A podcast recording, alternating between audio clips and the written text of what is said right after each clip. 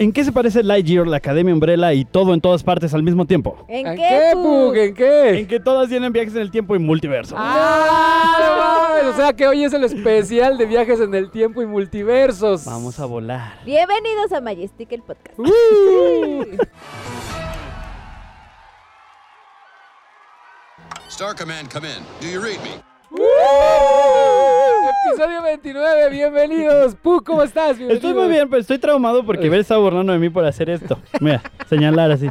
Es que cuando Pug habla, o sea, los que están escuchando podcast, eh, cuando Pug habla, mueve sus manos como con un Sí. movimiento muy, así muy estético. Es que Pug, no sabías Muy aesthetic, dirían los chavos de ahora. Pug tiene su historia en los musicales, pero eso es tema de, Ah, de otra- de otro podcast. Pero él lleva años montando musicales, que por cierto estuvo muy cagado porque cuando estábamos sentados aquí antes de grabar, el, a, Pug, a Pug se le ocurrió la idea. Yo no sabía, Sí. güey, que los tres temas que vamos a hablar hablan de lo mismo, güey. Sí, De Umbrella. Academy, de Lightyear y de todo al mismo tiempo en Sí, todas yo partes. Pues tampoco. no les pusiste atención. No, yo creo que no vi otras pinches películas. Yo tampoco, pero bañándose se te ocurren cosas. Bañándose ocurre, ocurre la magia. Sí, qué cagado. Pues bueno, ese es el programa de hoy, el episodio 29 de Umbrella Academy, Lightyear y todo al- en todas partes al mismo tiempo. Yes. Antes de empezar a hablar de Umbrella Academy, que es nuestro primer tema, este, quiero mandarle saludos a Alex Ayala, Este, que nos sigue en Instagram. Hola. Muchas gracias, Alex. Y a Palacios, que es el fan número uno de Robert. Que de hecho, el otro día me mandó una foto donde se ve Robert este, sin rasurarse. No sé de dónde la sacó, amiga, amigo, pero eh, te mando saludos, Palacio. Es tu fan número uno. Muchas gracias a todos por escucharnos. Recuerden que nos pueden comentar en YouTube.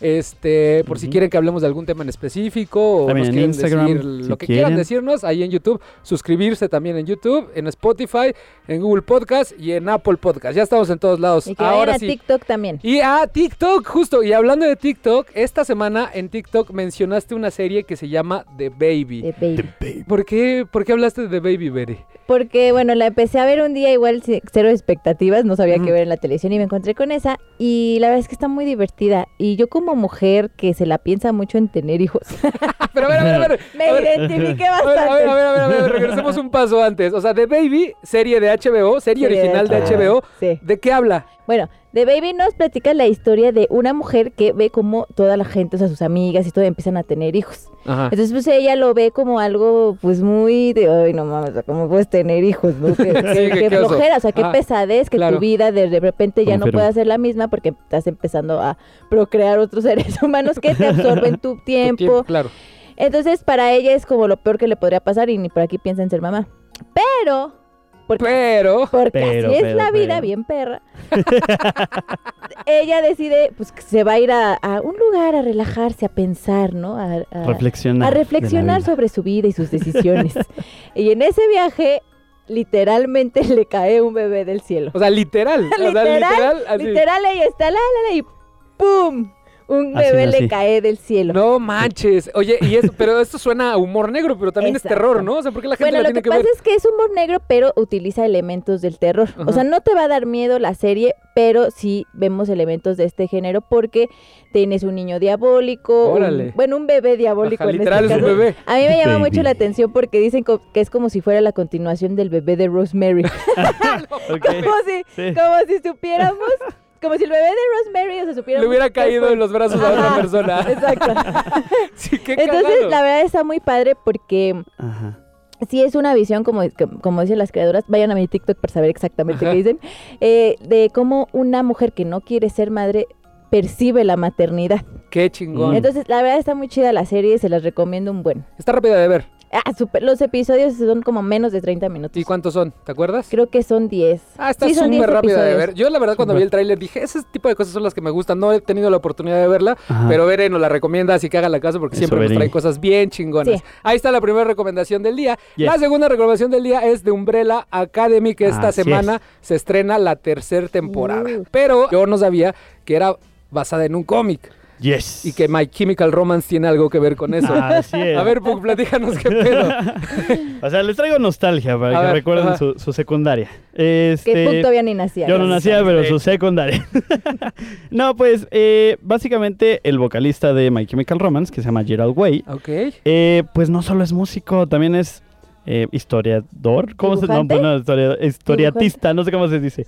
Alguien que hace Este, cómics. Alguien que hace cómics. así es. Persona con mucha creatividad. Artista. Artista gráfico, Bueno, dice sí. Ale. Tienes Entonces- razón. Él se unió con eh, Gabriel Ba, que es un, di- un dibujante, y eh, se basó en Doom Patrol para hacer el cómic de The Umbrella Academy. En el 2007 sacó solamente un volumen. Ok. Ajá, y lo, lo publica Dark Horse, que no es ni DC Comics ni Marvel. es Dark Horse, Dark, Ho- Dark Horse Un trajo caballo a negro, ¿no? Hell- a Hellboy, por Ajá. ejemplo. Ah, ok. Y entonces gustó un buen, o sea, en el 2007 gustó un buen su volumen de- del primer cómic de The Umbrella Academy, que ganó un premio y todo. Y entonces él dijo, pues voy a sacar más. Y sacó otros dos volúmenes. Mm. Tres volúmenes. Y se dice que va a sacar un cuarto volumen. Y de ahí nació la serie, que la serie de qué va a ver. Pero Bueno, ahí les va bien rápido, ¿eh? no te tomas de tu tiempo, güey. En octubre de 1989, al mediodía, 43 mujeres dieron a luz. Al mismo tiempo. Ajá. Ok. Lo raro nada. de esto es que ninguna de ellas estaba embarazada No cuando empezó el día. ¿Qué? ¿Qué? Sí. O sea, en el mismo día dieron a luz. Sí, todas así de repente estaban nadando una, yo estaba cagando. así. No. Dio a luz. Un bebé, güey. Ok. Eh, bueno, entonces el millonario Sir Reginald Hargreaves, o como se diga, localiza y adopta a cinco niños y a dos Sí. niñitas, y de los cuales seis resultaron tener unas habilidades maravillosas, sobrehumanas. Ah, ok, ok, ok. ¿No? Entonces, bueno, ya se los lleva a su mansión eh, y los educa ahí y bautiza a su academia como Umbrella Academy. Ah, ok, ok, ¿Ah? ok. O sea, es la unión de seis, de seis bebés superpoderosos que los- alguien los, los jala y los pone a vivir al, al Siete, mismo tiempo. siete Siete. bebés Ah, y siete. seis, seis salen con habilidades, Ajá, ¿no? Saben ok. dónde- Entonces este señor, pues ya no. Pasa el tiempo, se separan, el señor se muere y entonces todos regresan nuevamente a la mansión, pero el número 5 que se había perdido por ahí regresa y les dice, ¿saben qué carnales? ¿Qué crees? ¿Qué creen? ¿Qué, qué creen? Tan, tan, Que tan. vengo del futuro y tenemos que evitar el apocalipsis. Oh, qué Entonces, chingón.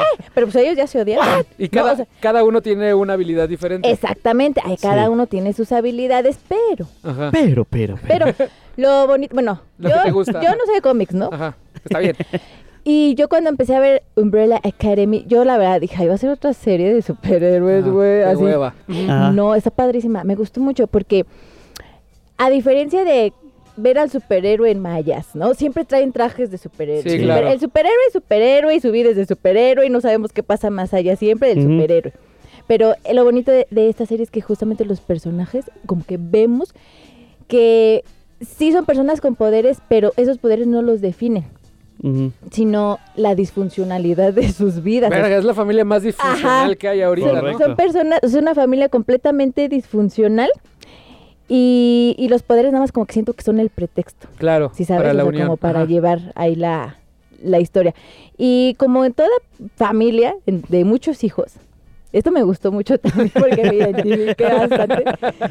eh, cada uno tiene un- una bronca existencial muy fuerte. Cabrón. Y cada con uno el otro también. Sí, o sea, se- como que traen pique hermano con Ah, hermano, sí. ¿no? Este, o, o, o daddy issues, o cositas Ajá. así. Entonces, a- me gustó mucho porque aquí están muy definidos los personajes.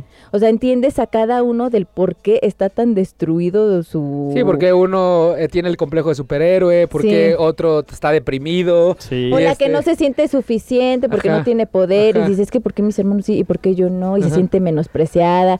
O sea, como muchas cosas así que dije, la verdad es que me gustó mucho porque va más allá de todo este pedo. Pero, aunque pareciera un drama eh, superheroico, está súper divertida. Está es, una, súper entretenida. es una serie muy entretenida. Aparte, la segunda temporada es la que más me gustó. Sí, es increíble. Pero la verdad es que me sorprendió bastante.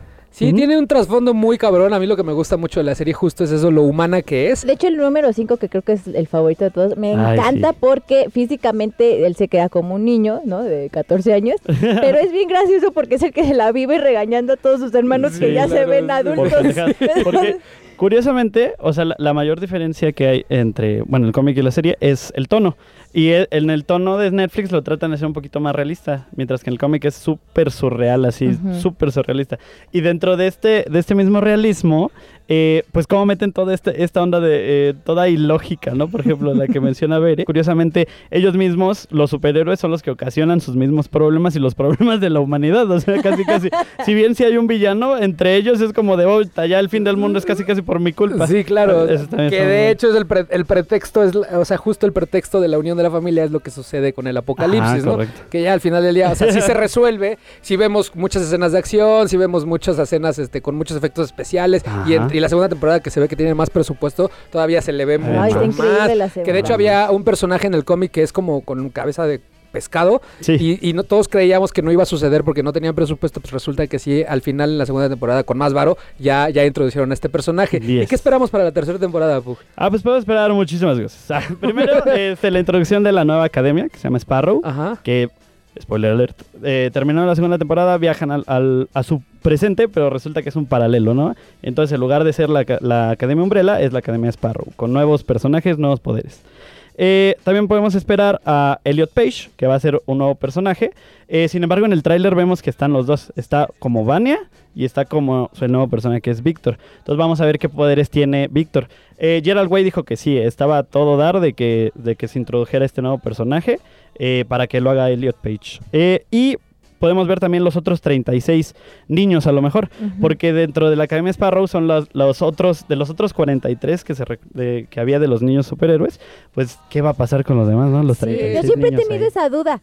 ¿De Los dónde demás, están las demás criaturas que están haciendo con sus vidas? ¿Sabrán que Ajá. tienen poderes? Igual son otros 10 capítulos. ¿Tú Ajá. algo más que quieras? este Eh, no, van a adaptar eh, el cómic que se llama Hotel Oblivion, que es un hotel que se relaciona a este señor. Eh, y también que es como un hotel de algunos villanos que tenían ahí, y, pero dicen que es como una cámara de tortura. Dios Chingoncísimo, pues muchísimas gracias, Bere. La próxima semana es programa completito Sí, tuyo, ¿verdad? Vamos a hablar de Stranger Things. Ajá, que por fin. Things, ay, uh, de Teléfono negro. del, uy, Dark Phone, que vayan a verla, ya se va a estrenar esta, que es esta el, semana. del mismo director de Doctor Strange, ¿no? De la De 1. la uno. Sí, es una historia escrita por el hijo de Stephen King. Oh, lo Entonces, mames, ya, qué este- chingón. Pues eso va a ser para la próxima semana y también vamos a hablar de la última película Edgar Wright. Pero muchísimas gracias, Bere. Mientras los vamos a dejar con una canción de My Chemical Romance, evidentemente, sí. que nos la pidió nuestra productora Yuna Fan, que se llama Elena. Así que regresamos a Majestic, el podcast. Adiós, amigos. Adiós, Adiós. amigos. Adiós, me voy, me voy.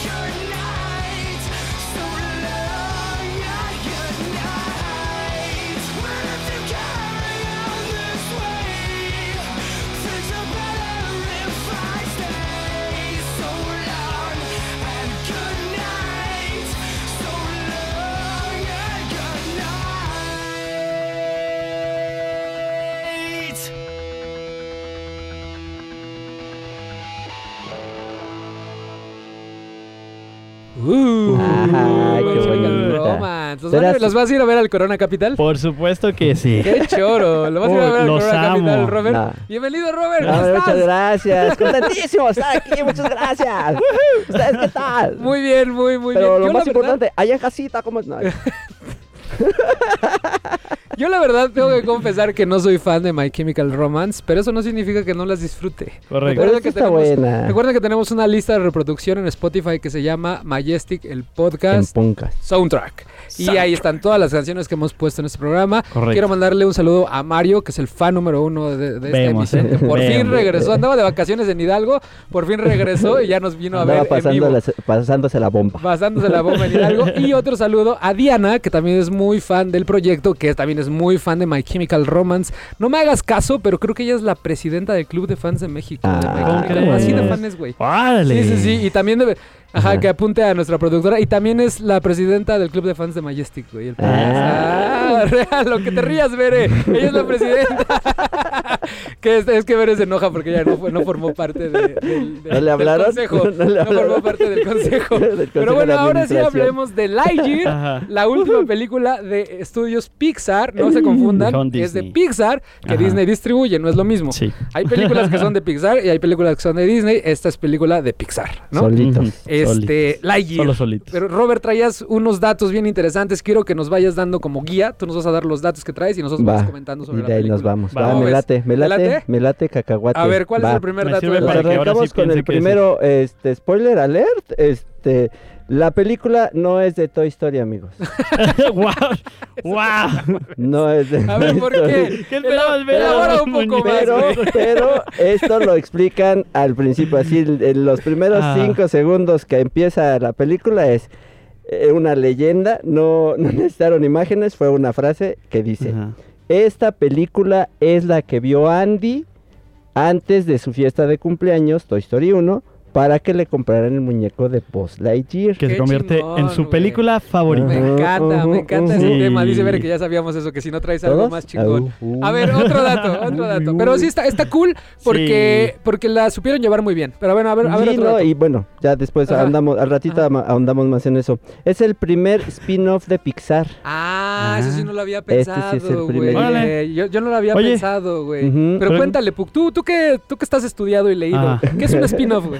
Bueno, un spin-off es fácil. Es cuando toman a, algún personaje o referencia de la original y hacen su propia historia o su origen o algo así. Ah, de eso es. Eso es un Ah, spin-off. O sea, como por ejemplo ahorita Una que historia va a de est- van a origen, una estrenar historia mi, mi referencia. Ahorita que van a estrenar una serie de Kung Fu Panda, ¿es el spin-off, no? De la, de la original o no? es que no sé de qué va a ser la de va historia la- de- la Güey, serie. no mames. Pero, por a ver, ejemplo, otro ejemplo de Eh, spin-off. eh, imaginemos Kung Fu Panda, ¿no? Agarras a, no sé, hay una como grulla, ¿no? Ajá, ajá. Agarras y haces una, una serie de grulla nada más. Ese es Eres un spin-off. De Eh, su vida, ¿no? De ah, cuando era ok. chiquito. Ah, de cuando era chiquito Ah, o de ok. una historia después, pero solo de ella. Ese es un Ah, spin-off. Entonces este es el primer spin-off de Pixar. Es el Qué primerito. chingón. Sí. Fíjate, 27 años después se lo guardaron. Nada más. Qué chingón. nada más. A No, ver. y lo que se tardaron. Hay, en Disney hay un documental de cómo hicieron Lightyear y ahí te cuentan que fueron un montón de años de desde Ajá. que empezaron con la idea de, bueno, ¿y qué hacemos? ¿No? O sea, Ajá. vamos a hacer un, un spin-off, vamos a hacer una película, pero, pero ¿cómo desarrollamos a vos? Lo tenemos que hacer humano, tiene que ser una persona, tiene que ser real, no, no puede salir con su quijada así como la mía, pero más grande, ajá. Pero bien que- hecha. pero bien hecha, o sea, tiene pero que ser, tiene que estar bien, o sea, su Sí, cuerpo sí, así claro. todo anchote, Ajá. ¿no? y Ajá. entonces, ¿cómo era su cabello? Si sí iba a tener cabello o no. Porque pues nunca sí, claro, no sabíamos pues, si tenía cabello, ajá, su- su su su su, Su- su- esa su- cosa su- que utilizan los astronautas. ¿Cómo se llama? Lo, es con lo mismo que se ponen los, los, los que corren Fórmula 1. Llamemos- Ajá, Ajá, sí, su llamémosle la cosa esa que se ponen La abajo cosa de de la cabeza. para el cabello. Que no se preocupen, en este documental en. Disney dicen el En nombre. Disney Plus. Disney Plus. Ahí hay un documental Ajá, making of. sí, ah, sí, no sí. sabía. ¿Y cómo Sí, se está llama? bonito. Eh, Lightyear, algo así, la- Ah, la historia de lo voy a ver, Lightyear. lo voy a onda ver, así. lo voy a ver. Ajá. Ah, qué Nice. Sí, ahorita está, obvio, como está en tendencia la peli, pues aparece en, en loguito. lo- en lo- ajá, cuando tú abres la aplicación, ahí te aparece. Ah, muy bien, muy padre. Ahí Pues bueno, ahí está, ya quedó aclarado que es un spin-off. Por ejemplo, de Batman le van a hacer un spin-off. Al pingüino. Sí, Siguiente también. dato. Siguiente, es esta película fue categoría, fue la categoría que la metieron fue para adolescentes O y sea, adultos. PG-15. PG-15. ¿Por qué? You got it. Teen. Porque hay una escena de la comunidad LG. Ok. O sea, esa es la única razón. La escena esta men- este, que ahorita todo el mundo está comentando, es por eso Sí. fue PG-15. Así es. A y ver, es, la, es otro la, la categoría que le pusieron. Ah, está Y también, este, este está muy está chistosita porque no la van a pasar en Medio Oriente. Por lo esta mismo. película, por lo mismo, no va a salir en Bahrein, en Egipto, en Kuwait, los 14 países. en Oman, Qatar, Arabia Saudita, Emiratos Árabes Unidos y tampoco en Indonesia y Malasia. O podemos decir nada más 14 países no la van a pasar. Todo Medio Oriente. Yo, yo sí quiero hacer un paréntesis con esto. Este, dejémonos de estupideces, ¿no? O sea. Sí, la no realidad, mames. la realidad es que el momento de la película tiene que ver con amor puro y simple. Sí, está o sea, la película está bonita. dividida en tres Ajá. partes. El acto uno te va, o sea, el primer momento cuando conocemos al personaje, lo que hace Pixar es agarrarnos y regresarnos a nuestra infancia y decir de no mames, tengo 10 años otra vez, por todas las referencias que hay en Toy Story 1. Después vemos como un tipo de montaje tipo up, Sí. que te rompe la madre, que sí. te rompe la que triste, dices, no mames, triste". yo venía a divertirme y voy a seguir llorando otra vez.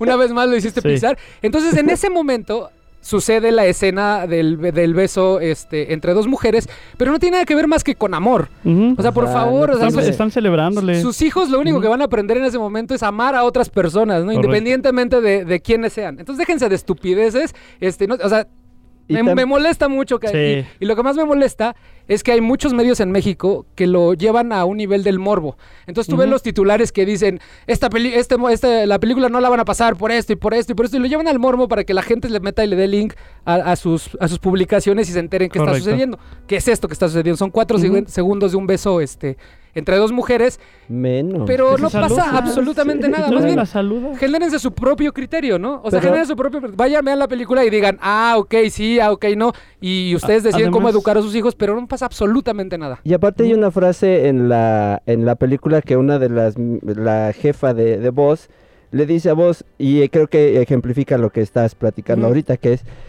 eh, güey, está pasando, mientras tú estás preocupado por tus problemas, por tu idea loca, Sí. la vida está sucediendo. Claro, ¿no? o sea- Ujú. ella se enamoró, este, se embarazó, creció su hija, y mientras tú estás clavado en un problema, en un problema, la vida está sucediendo. Sí, Es lo mismo con esto, o sea, nos estamos clavando en un beso mientras la vida está sucediendo. Eh, no, o sea, váyanse. Yo, yo lo que propongo es que vayan y se generen su propio criterio. O sea, no se dejen, no se dejen influenciar por porque otras personas dijeron que está sucediendo esto. Vayan, Ujú. véanla, vayan ustedes solos, véanla y digan, ah, no, sí, mi hijo no lo puede ver, pues ya no los llevan. Pero vayan y, y antes de hablar, vean qué chingados está pasando, ¿no? Que de hecho, esto que mencionas tú es lo que se me hizo bueno, muy bueno de la película. A mí lo que me gustó mucho de Lightyear es justo la enseñanza que nos deja al final, que es nos preocupamos toda, todo el tiempo por, por pertenecer a un lugar cuando no nos damos cuenta que estamos perteneciendo a ese lugar. O sea, en lugar de vivir ese momento de nuestras vidas y disfrutarlo,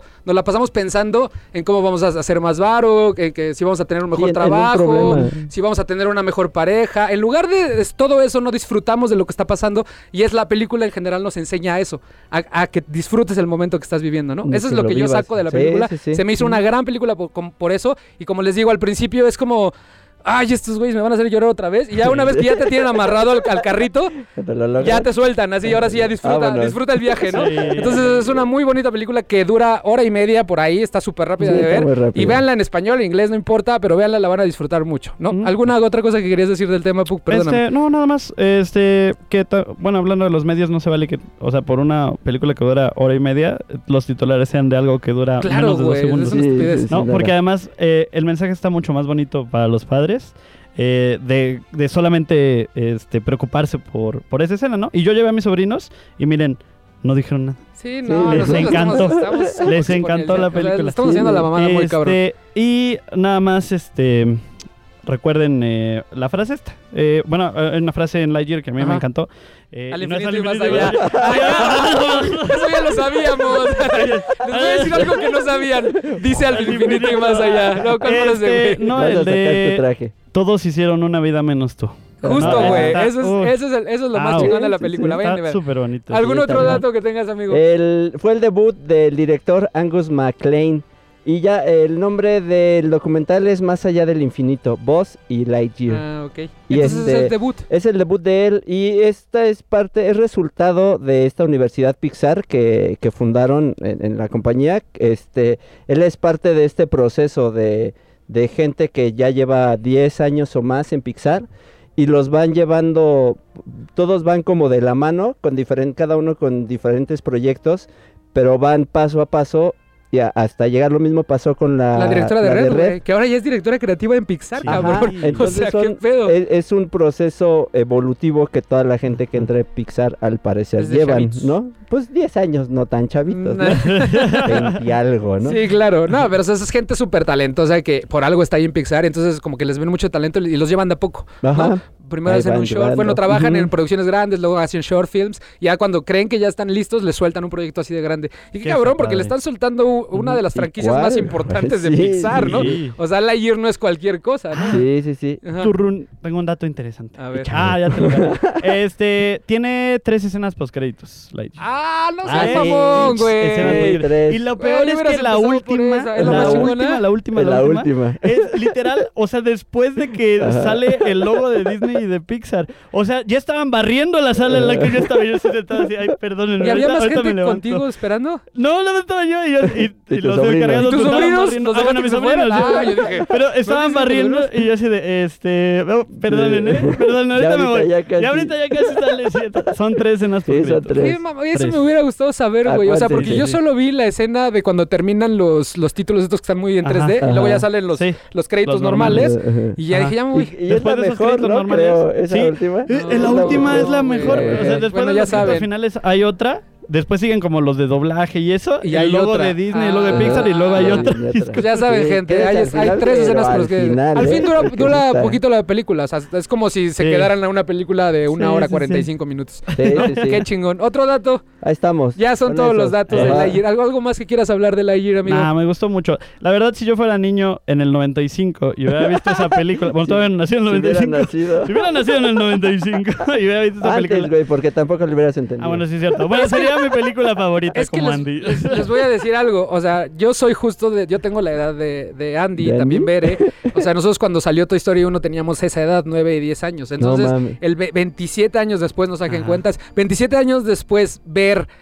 Y volver a ver esas frases icónicas de la película que te marcó en tu infancia, la neta, la neta sí te regresa, güey. Sí es una pinche regresión como Ratatouille, cuando come, cuando el crítico come Ratatouille, así, güey. Yo dije, o sea, yo no podía estar más emocionado, güey, cuando la escena de vos llegando al, al planeta y Ay, diciendo las sí. mismas frases que dice la primera vez sí, que sí, llega a la cama de Andy, güey. Ajá. O sea, sí, sí te saca en un pedo, un pedo muy cabrón si creciste con, con, si eres generación Toy Story. Entonces la vas a disfrutar un chingón. Y además la película es ciencia ficción muy, muy, muy buena. O sea, no es la mejor película de ciencia ficción que haya visto, buena. Ni pero la está mejor súper entretenida. Sí, súper rápida. Te la Ajá. pasas bien. Hay mucha gente que al final dice que el villano se lo copiaron. O sea, la, el- la estructura del villano lo copiaron. otro lado, Pero no importa. Te entretienes y es lo importante. Que te entretengas durante hora y media, sí, ¿no? sí. Y se va súper rápido. Es una gran, Sí, gran, gran película. Y que ¿Alguna no deja cosa? de ser sorpresa el villano, Sí, ¿no? claro, no deja de ser sorpresa. "Ah, O sea, ya lo ah, viste en otros lados. que, está bien chingón también, porque en Toy Story 2, cua- en el tercer acto, cuando ya empieza como el rescate, este, todo es referencia al primer momento de Toy Story 2, el videojuego. El videojuego de Toy Story 2. Entonces también dices, ay, no mames, yo tengo 15 años otra vez y quieres llorar y te quieres divertir y todo muy chingón. Pues ahí está el estreno de la semana. Lightyear este, está en cines. Si alguien la quiere ver en inglés, este, ahí, hay, ahí sí hay funciones, búsquenla. Y pues nada más, algo más que quieras decir, amigo Puck. Nada, nada. ¿No? Véanla, me gustó, me entretuvo mucho. Ah, por cierto, Ajá. hice Aviso, un, un última TikTok. hora, última hora. Por cierto, esta semana hice un TikTok de la teoría de Pixar, y de cómo todas las películas están conectadas. Este, échale un ojo, ujú. échale un ojo y ahí Eso van- sí les va a quedar así, explicado. ñoño, ñoño con ganas. Ajá, ñoño, ñoño, ñoño, ñoño, Pero, una eh, vez. y eso también te lo comentan un poquitín en el documental de ¿Sí? Y Ah, qué chingón, ya Sí, quiero ver ese documental. Pues bueno, les traemos una sorpresa porque vamos a regalarle unos boletos, pero Ajá. ahorita, ahorita regresando de esta canción, que justo tú querías poner esta canción, ¿no, amigo? Ah, sí. Va- ah, sí, esa. Ah, este, vamos a poner la canción de Nine. ah, no, se llama Absolutely de Nine Days. Chingón, Ah, regresamos a eh, Majestic el no, podcast con regala- regalamiento de boletos y canciones. This is the story of a girl. This is the story of a girl who cried a river and drowned the whole world. And while she looks so sad in photographs, I absolutely love her when she smiles.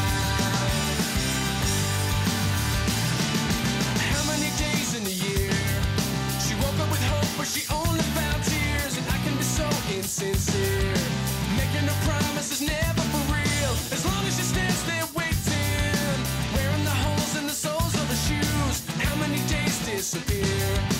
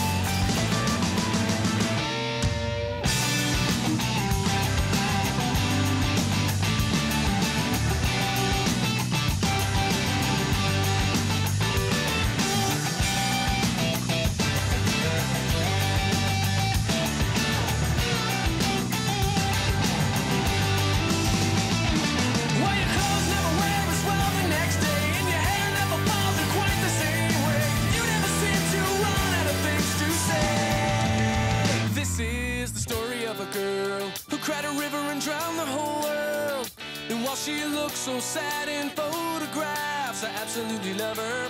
This is the story of a girl, a pretty face she hid from the world. And while she looks so sad and lonely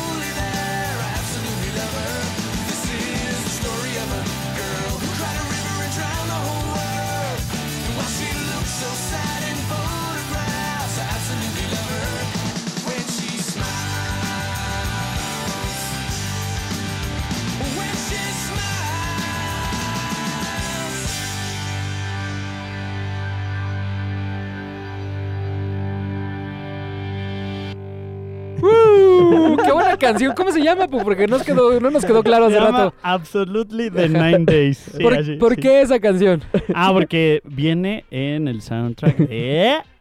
Todo en todas partes, en al cualquier mismo, parte, al, al mismo, tiempo, tiempo. todo, everywhere. Oigan, tenemos regalos. ¡Uh! Vamos a regalar boletos, pases dobles, 10 Ajá. específicamente, 10 pases para el concierto de Rake y Matiz. Ah, era para llevar a la novia. A llevar a la novia. Ah, Este concierto es el la 13 de julio y el 7 de julio vamos a decir quiénes son los ganadores y ustedes se preguntarán ¿Qué hay que hacer? cómo. ¿Cómo? ¿Cómo lo ¿Cómo? ganamos? Sí, eh, ¿Cómo le hacemos? Mi Muy fácil. fan, una duda. decir. La neta ¿Cómo ¿Qué lo es hay que gano? hacer? La neta está súper fácil. Este, los primeros que se graben viendo Majestic, ya sea en YouTube o escuchándonos en este en Spotify. Hay mucha gente que nos escucha en su carro mientras va a dar el rol como Mario, ¿no? Que Como le mandamos un Mario. saludo Eh, al buen Mario. Este, que se graben nada más escuchándonos, nos etiquetan y que nos pongan hashtag quiero boletos. Oye, Eso se me acaba de ocurrir a mí. Espero que la productora no me regañe porque le pónganle hashtag quiero boletos y les vamos a regalar sus pases dobles. El 7 de julio les avisaremos quiénes son los ganadores, ¿no? ¿Qué Va, vas a Me decir? late, me Eh, late. Eso que cuando sacábamos a los ganadores. 7 de julio. Va. Entonces, 10 boletos dobles. Ajá. Va. Va. 7 de julio. Estén ahí atentos. Para Y- el niño, para la Atento. niña, Ajá, y para es- la el es para la amante, novia. para el novio, para la novia. Es- Y este, el concierto es el 13 de julio para que revisen sus agendas. Si tienen algo que hacer, pues no vayan. Exacto. No, no, Ah, no sí, nos no. etiqueten. Bueno, sí etiquétenos, pero no para lo de los boletos, ¿no? En la Arena Ciudad de México, me comentan. Aquí cerca. Aquí a la Cerca vuelta. de mi casa sí está. Ahora sí, hablemos de el estreno en cines de esta semana, güey. Así, así estoy. Oh. No sé ni cómo empezar. Todo en todas partes al mismo tiempo. Película dirigida por los Daniels. Así se les conoce porque los dos son Daniel. Danny y Daniel. Dani, Dani. Este, los mismos de- directores de la película donde Harry Potter es un cadáver. Este, pinche peliculota. Te lo juro que no sé por dónde empezar, Ah, pero, no sé. pero Empecemos, primero, empecemos, ¿qué te parece si empezamos por los títulos? ¿por qué por los títulos? Ah, Porque está le pusieron sí es diferentes títulos en, en A varios ver, países. a ver, le, a ver. le pusieron diferente. A ver, Está güey. bien cagado, güey. A ver, Porque en Ajá. China, así en, en el, el área general, vamos, de Ajá. China, le pusieron en un instante el universo entero. no Ah, mames, eso me gusta, eso me gusta. A ver, en otro está lado. chida. Después, en Hong Kong, Ajá. le pusieron Mujer guerrera misteriosa salva el universo. Eso me gusta más. Eso me gusta más. Eso me gusta más. Y también le pusieron Mujer misteriosa guerrera se jode el universo. Creo que el segundo me gusta más. Había, tam- que- había también uno bien raro que decía algo de los hoyos de una mujer. Así decía. Literalmente así decía. No, O sea, va. la mamá en, el- en los hoyos del universo de la mujer. Una cosa así horrible, horrible ese título. Está muy feo. Otra en Taiwán era se puede este, traducir como mamá de múltiples universos. Ah, eso está bonito, Está bonito. Qué y pedo, luego güey. el, el tercero era este imaginación salvaje y es- e, e irrefrenable, güey. o, Imaginación salvaje salvaje e irrefrenable, güey. Entonces está raro. Qué poca madre, güey. O sea, ¿por qué chingados no lo traducen tal cual? También había un título que decía más Marvel que Marvel. Una cosa así. O sea, el título era más Marvel que Marvel. Qué poca madre. Está Les voy a decir que por qué qué poca madre. Porque la película está dividida en tres partes. Ajá. Entonces cada una de las partes representa algo del título. ¿Te imaginas la Everything. primera Todo, parte? se o sea, dice parte 1, todo, parte 2, en todas partes, parte 3 al mismo mismo tiempo, que literal con- es con la traducción en inglés. ¿Cómo sería la de Hong Kong, por ejemplo? Sería salvaje la primera parte. Ah, no, la primera sería imaginación, la segunda salvaje y la tercera irrefrenable. No, no, no, no mames, güey. Ah, me gusta más en inglés. No, no, no, no, pues no, su no puede título- ser, güey. Ay, pero bueno, todo en todas partes al mismo tiempo. ¿Por qué la gente tiene que ver todo en todas partes al mismo tiempo? Ay, aquí voy a fangirlear. No, porque está. Espérate, espérate, güey. increíble. Explica nada más qué es fangirlear, güey, por viejitos como, Como yo. muy, sea, muy apasionado hacia algo sin tener objetividad. Pues no es lo que hacemos en Majestic el podcast. Yo nunca he tenido objetividad. Yo nada más digo las cosas que me gustan y ya. A ver, pero bueno. Estaba yo viéndola así Ajá. sentadito, ¿no? Mm. Y de repente ocurre algo y dices, no mames. Y de repente escala todo muy cabrón en todas partes. O sea, ah, en todas partes. Al mismo tiempo. Al mismo tiempo. Este, y de repente se, se convirtió en una locura que yo decía. eh, Se, se manejan temas muy filosóficos, pero de repente se va a lo absurdo bien cañón y dices, no se puede poner más absurdo y se pone más absurdo. Y, el, y la edición es una joya, o sea, de repente todo es caos por todas partes, pero a la vez tú lo estás como uniendo, o como a la, a la vez que todos te están diciendo por todos lados que todo lo que existe en este mundo de repente lo unen, tanto la imagen como lo que, lo que se dice, y es una joya. Yo estaba así de, no mames. O sea, sí fangirleaste, güey, porque no dijiste No todo, nada. dijiste todo al mismo tiempo, pero no dijiste no nada. Los que la vimos sí te entendimos, los, Los que, que no la vieron, han visto no te entendieron. Les voy a platicar, les voy a platicar por qué ver todo en todas partes al mismo tiempo. La película habla sobre una inmigrante china que es dueña Ajá. de una lavandería. Ahí nos establece el universo de todo en todas partes al mismo tiempo. Entonces tiene a su hija que ya es una, una persona que creció con la idiosincrasia gringa y a su esposo que es el típico esposo sumiso. Entonces ahí, ahí llega, entramos en este universo donde nos establece esto. Y también está por ahí el abuelo, que el abuelo es el típico güey que tiene sus ideas súper de 1800. ¿no? Tradicional. Entonces, entonces es la típica familia inmigrante que llega a vivir a Estados Unidos. Hasta ahí todo bien. Todo bien. Todo. Hasta ahí todo bien. Mientras De- ella está haciendo sus impuestos. Ajá, ¿no? mientras ella está haciendo sus Ah, impuestos porque tiene una cita muy importante en el SAT de allá. En el SAT En el gringo. SAT de allá para que no le embarguen su- su- sus cosas. Esa es, esa es la película, básicamente. Hasta que... Hasta que su esposo empieza a actuar de forma extraña y en Ajá. lugar de ser el típico güey sumiso, se convierte en alguien con mucha personalidad y le dice que viene de otro universo porque ella es la única que puede salvar a todos los Todos multiversos, güey. Básicamente ese es todo en todas partes al mismo tiempo. Pinche peliculota, güey. Yo la verdad Sí. Tenía mucho, y esto es, esto es real, no es una hipérbole, tenía mucho que no me divertía tanto en una sala de cine, A güey. mí me dio un ataque de risa. O sea, y no estoy hablando de que sea la película una, una risa constante de jajaja, jijiji, no, o sea, es tan entretenida y tan buena la película que de verdad tenía muchísimo tiempo que no salía de una sala de cine diciendo qué cosa tan maravillosa acabo de ver. O sea, en ningún momento, tiene un ritmo loquísimo, en ningún momento te suelta. Y este, y la película no para de ser original y creativa, güey. Tiene tantos recursos que no se le acaba. O sea, es original. Hay un momento donde solo hay dos piedras y, te cagas de la risa con las dos piedras. Es, es- hay un momento donde, donde salen dildos. En la escena de los dildos dices, ¿qué pedo? O sea, los Daniels les valió madre. Agarraron como que todo lo que se les iba ocurriendo en el momento mientras salvaban el guion. Ajá. Y con eso contaron su historia de ciencia ficción que tiene que ver con artes marciales y a la vez es un drama familiar, güey. O sea, son esas tres cosas mezcladas Sí, en una sí. mientras viajan eh, con diferentes universos. güey.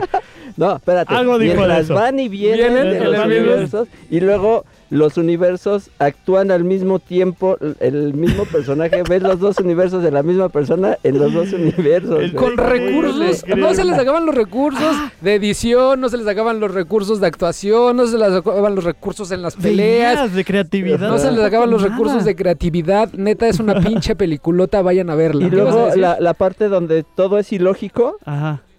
Eh, eh, eso me sorprendió a mí más. Donde es ilógico termina siendo todo lógico. O sea, Ajá. de, de inicio lo ves. Sí, sí, ¿Qué sí. pasa?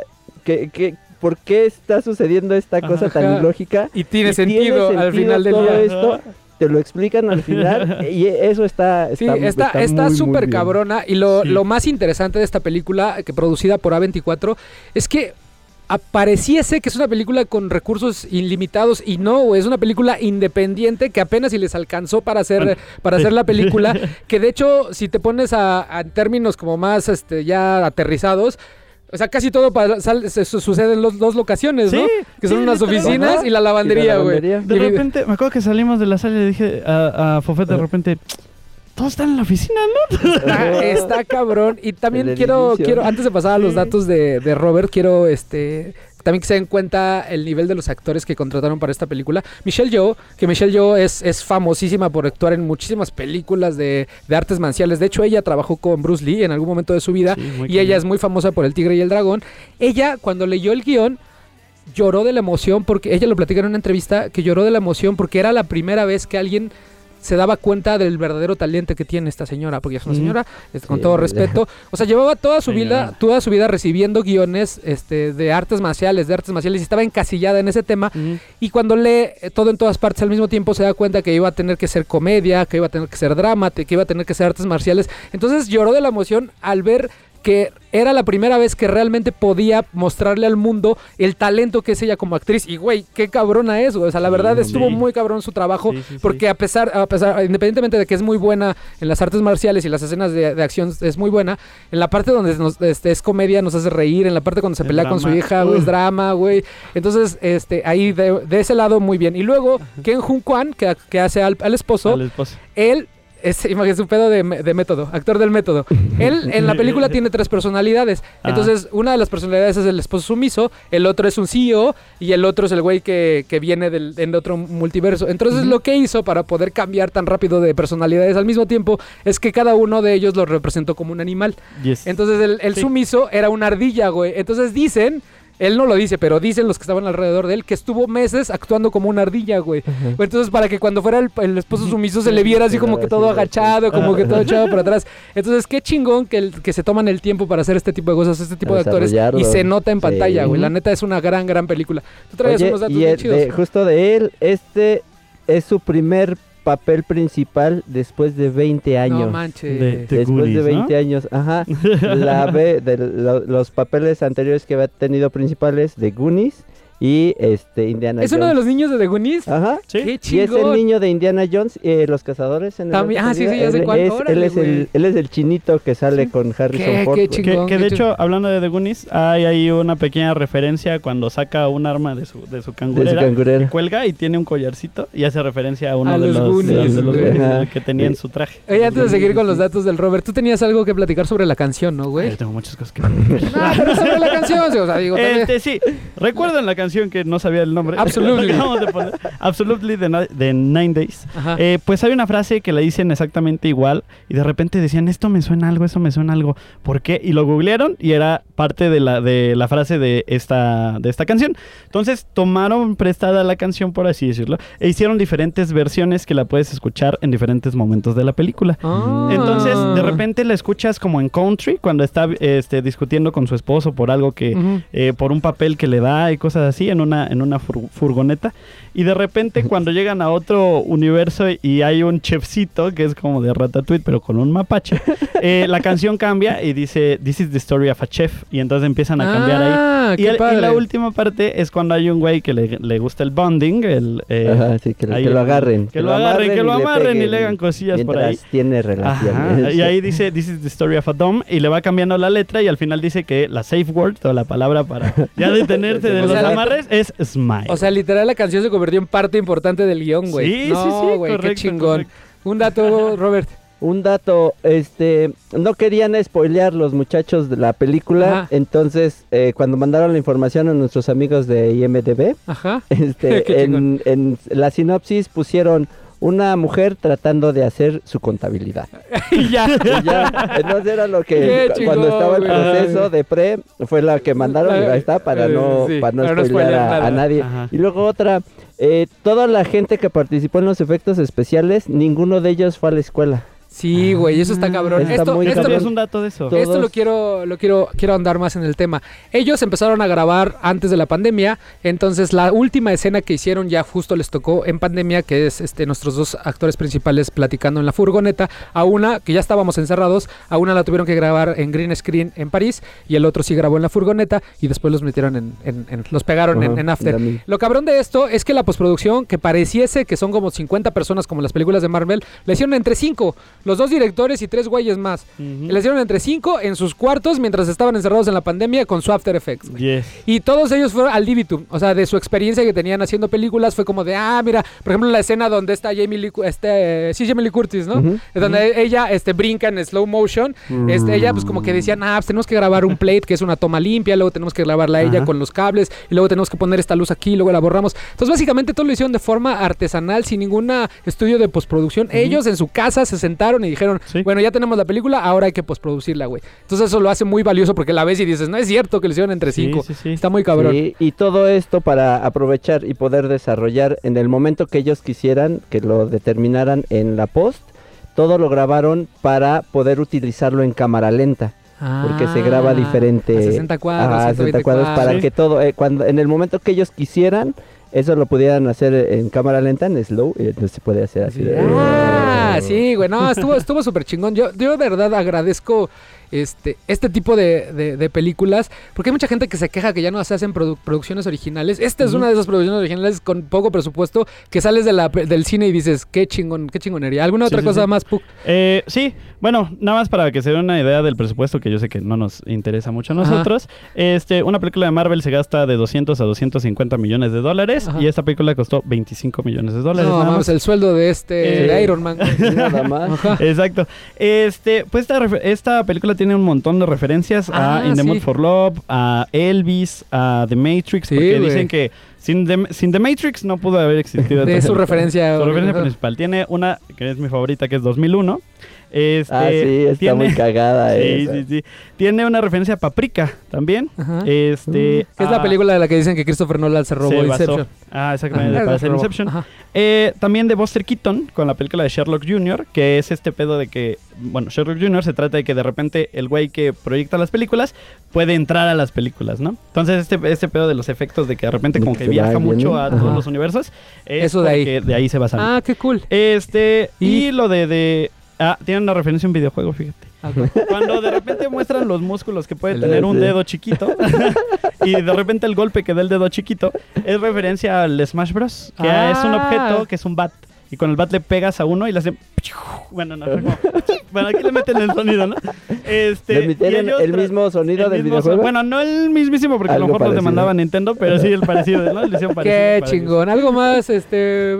Sí, Robert? uno último, eh, que Daniels pensó originalmente, cuando estaban escribiendo, estaba escribiendo la historia, pensó el personaje principal que fuera Jackie Chan, Mm. pero ya después se dio cuenta que no, que el personaje tenía que ser una mujer.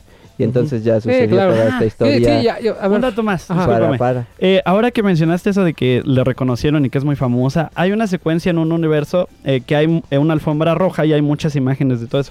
Las imágenes las agarraron de alfombras rojas reales. Ah, de- de de Con razón, actriz. yo dije, ¿dónde sacaron Sí. tanto varo, Sí, güey? No sí, mames, hacer porque van y vienen, qué No, chingón. dicen que tomaron un montón de fotos de todas las eh, alfombras rojas en las que ha estado ella y Los mezclaron. No, son unos, son unos genios estos Daniels. Ojalá sigan haciendo película. Y esta es la recomendación de esta semana. 23 de junio se estrena todo en todas partes al mismo tiempo. O si le gusta alguno de los otros títulos que dijo este Robert, agárrelo y dígale, invita a alguien y vamos a ir a ver esta película. Este, no puedo hablar más de ella más que la vayan y la vean Sí, porque si no ya les voy a ya spoiler. Si usted no ha visto el tráiler, no lo vea. Entre directo no. Sí, güey. sí. se la pasa no, todavía no. mucho mejor. O sea, se la pasa todavía mucho mejor sin contexto de nada. Pero bueno. ¿alguna Sí, otra cosa, sí. chicos, ya para irnos? Nada, véanla.